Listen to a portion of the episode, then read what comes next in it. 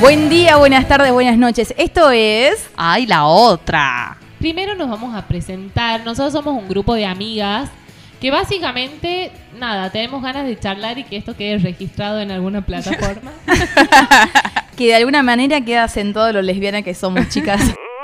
Nos presentamos entonces quien tengo a mi derecha en este momento, arroba Sabri Pascual, fuerte los aplausos. Gracias, gente. Quien tengo a mi derecha hoy, Lourdes Vides, más conocida como la Negra Vides. Negra Vides.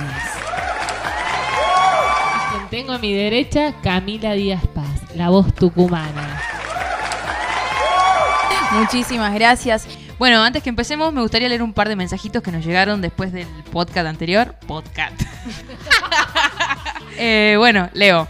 eh, escuché lo de la entrevista y estoy casada, mm, lesbiana casada. Por lo tanto, eh, tengo que blanquear varios trámites administrativos, etcétera, y es una paja. Estaría bueno hablar de eso.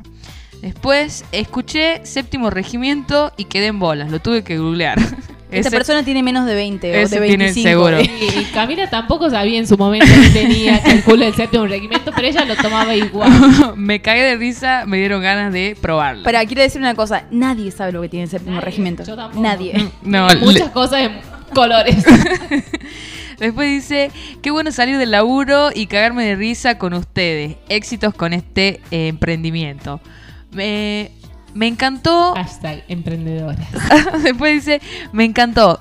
Eh, hablen de la salida del closet. ¿Cuántas veces nos obligan a salir o a meternos de nuevo? Buena, ¿eh? Bueno, Bueno. vamos a tener que tocar ese tema. Ay, Bueno. esto, este podcast tiene para rato, así que vamos a hablar de todo. Bueno, para mí deberíamos hablar del mundo lesbiano.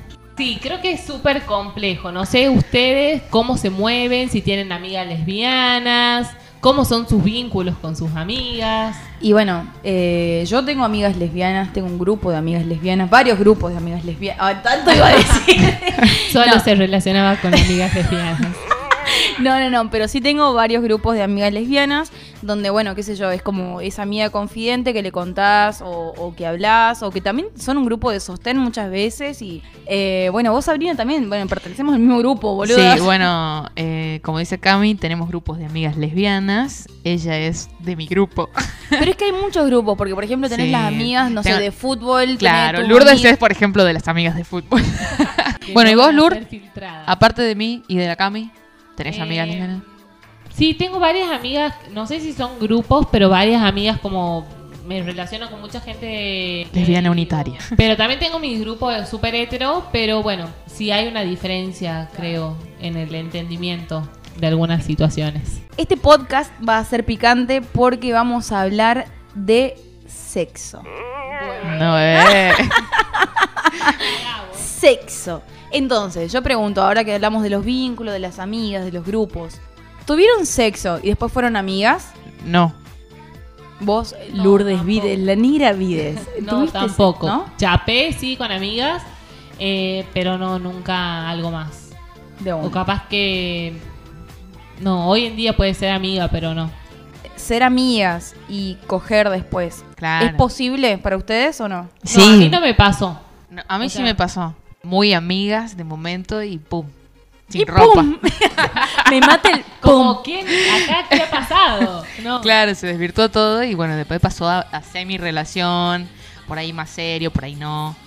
No, yo, yo garché y después, nada, me, me enamoré. Oh, Amame, gana más lenta. Ay, la lesbiana, Lesbiana sentimental. Lesbiana sentimental. Contá, Camila. Dale, contá. Que me pasó varias veces, digamos, de estar, eh, qué sé yo, eh, con una persona y después darnos cuenta que en ese momento era como, a ver, el deseo no estaba puesto en garchar, si bien la habíamos pasado re bien, lo que sea, pero nada, el deseo estaba en seguir viendo a la otra persona y después como transformarlo en una amistad, ¿me entendés? Me pasó de ser amigas eh, y nada, tener esta, esta libertad también de poder decir, a ver, esta noche tengo ganas de chapar, chapemos. No significa que al otro día le vas a mandar un mensaje como diciendo, ¿te acordás lo que pasó anoche? No, boludo, o sea, estar más, un poquito más libre e ir un poco más allá de decir, no sé, pintó chapar, pintó garchar o lo que sea, pero seguimos siendo amigas, ¿me entendés? O sea, A vos no te frena la amistad, digamos. No es que voy a chapar con todas mis amigas, ni voy a coger con todas mis amigas, sino que me pasó, no sé, con un par de amigas que en ese momento, eh, no sé, pintó, pintó chapar, boludo, o sea, no, no va más allá de eso. Le sacás la presión a todo. Son diferentes las formas de vivirlo y diferentes los vínculos. O sea, a vos puede ser que para vos esté todo bien y quizás haya gente que no. Tampoco estoy con todas mis amigas. ni- No, no, te, te reentiendo, te reentiendo el punto, pero bueno, eh, yo creo que es muy como la manera de vivirlo, ¿no? Porque, no sé, no lo hayas hecho significa que nada, que... Que, que no la vivís. Interesante la historia, pero ¿qué pasa si no es tu amiga ni tenés la intención de que sea tu amiga? O sea, no hay un vínculo. ¿Podés tener sexo sin un vínculo previo, emocional, amoroso? Me pasó de, digamos, de no tener un vínculo amoroso y poder garchar, eh, pero yo creo que tiene que ver la concepción del amor con una cuestión construida a partir de la sociedad y de la, de la cultura también, ¿no? Y para la mujer también está un poquito más difícil, en este sentido, de, de- de mi opinión, obviamente, ¿no? Esta cuestión de que nosotros fuimos como instruidas en el amor y no tanto así en lo que es la Esi. Instruida en el sexo, en disfrutar, en el placer. Exactamente, ¿no? O sea, somos más instruidas, digamos, en lo que es el amor y no tanto así en lo que es la autonomía de cada una.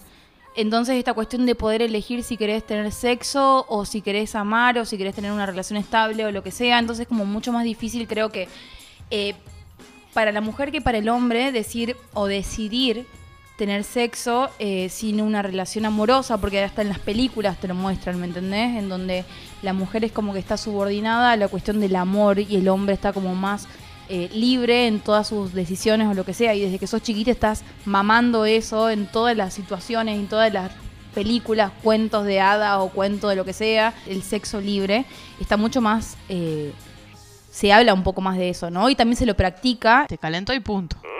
No, y a ver, yo creo que el- lo más importante ahí está en el poder decidir. Hoy podés tener el sexo libre, pero podés también elegir otra cosa. Podés, teniendo la opción esa, de decir, no, yo necesito un vínculo, porque hay mucha gente que lo necesita, entonces, antes de cualquier otra cosa. Y está bien también. Y no solamente eh, que como existe el sexo libre y un montón de, de, otras, de otros pensamientos. eh, nada, eh, significa que no significa que esa es la única opción. Si a vos te sigue gustando, no sé, primero salir antes que coger o conocer un poco a la persona antes que coger y bueno, hay gente que le funciona eso. Exactamente, pero a ver, eh, es que yo creo que es una cuestión también de experimentación y, a ver, somos, por ejemplo, en esta mesa somos tres personas de las cuales su sexualidad lo vive totalmente diferente una del otro, ¿me entendés? Cada persona es un mundo y esa persona decide, eh, digamos, experimentar o vivir su sexualidad de maneras totalmente diferentes. A mí, a mí me funciona así también, es como que siempre fue primero como ese deseo o coger primero y de ahí capaz que con gente prosperó y con otra gente no. Puede ser, sí. Todos mis vínculos en realidad han empezado con sexo sin nada, sin no he tenido, no sé si no he tenido la oportunidad, no, no me han, no a mí no me han dado ganas, no sé, Eh, pero sí he tenido mis vínculos que han empezado siendo así y después nada, como que sí, en algunos prosperó y en otros no, pero son formas de atravesar distintas situaciones que cada uno Y tiene de explorar su sexualidad también. Claro, cada uno lo vive como quiere, como puede y como, como se le da la gana.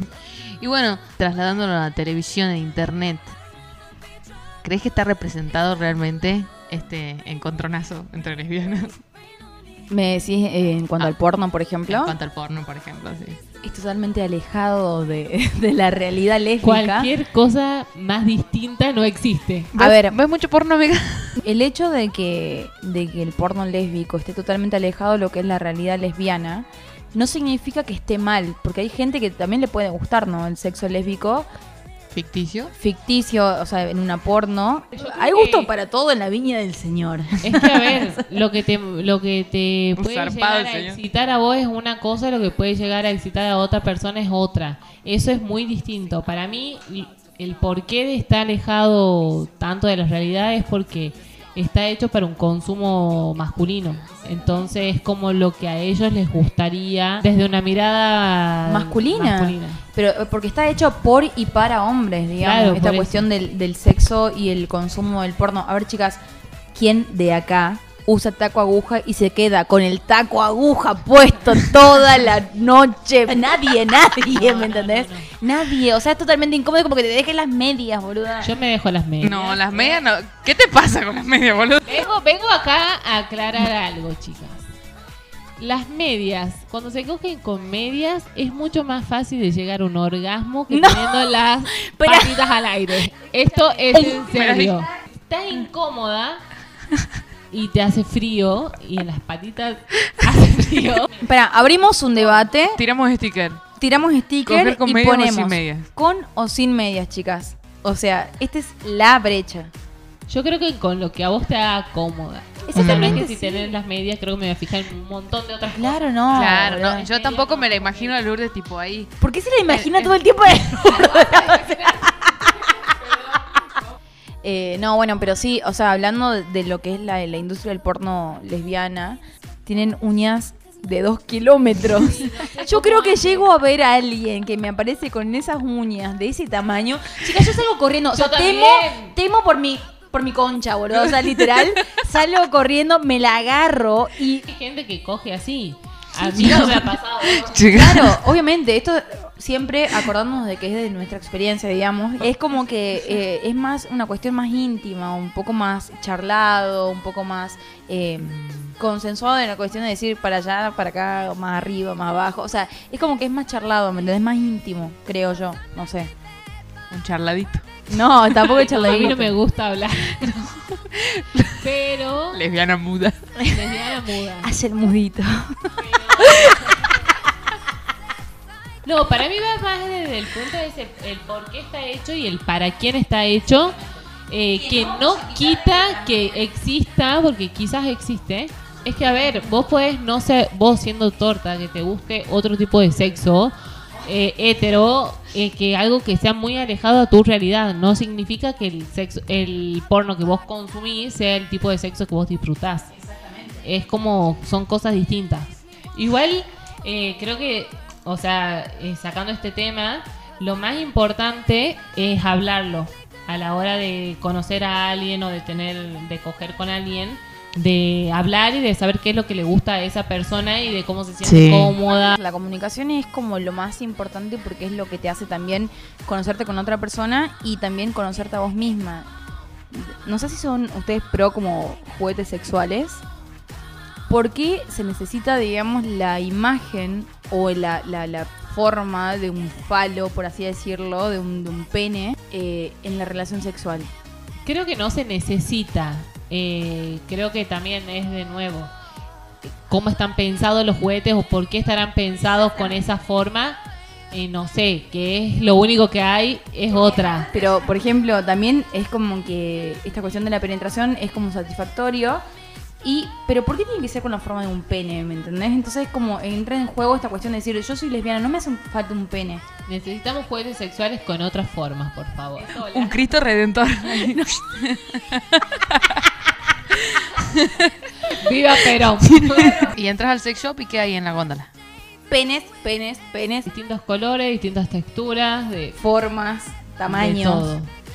Sí, igual creo que hay que, nos tenemos que, a ver, esto es lo que tenemos y lo tenemos que vivir de la forma que nosotros queramos. No dándole el significado de que, ay, tengo un pito, pero quizás sí, si, ah, si a mí me copa ponerme un cinturonga, no significa que necesito o quiero ser un tipo porque tengo un pito Y puede ser que sí, ¿no? Puede ser que te des cuenta ahí que sí. Por eso, pero voy a voy a eso, a que- a que la forma de un pito nosotros la podemos resignificar. Si vos querés que signifique que, a ver, es un pito, bueno, puede ser un pito, pero si no querés que sea un pito, puede ser un montón de otras cosas que quizás a vos te hagan sentir bien.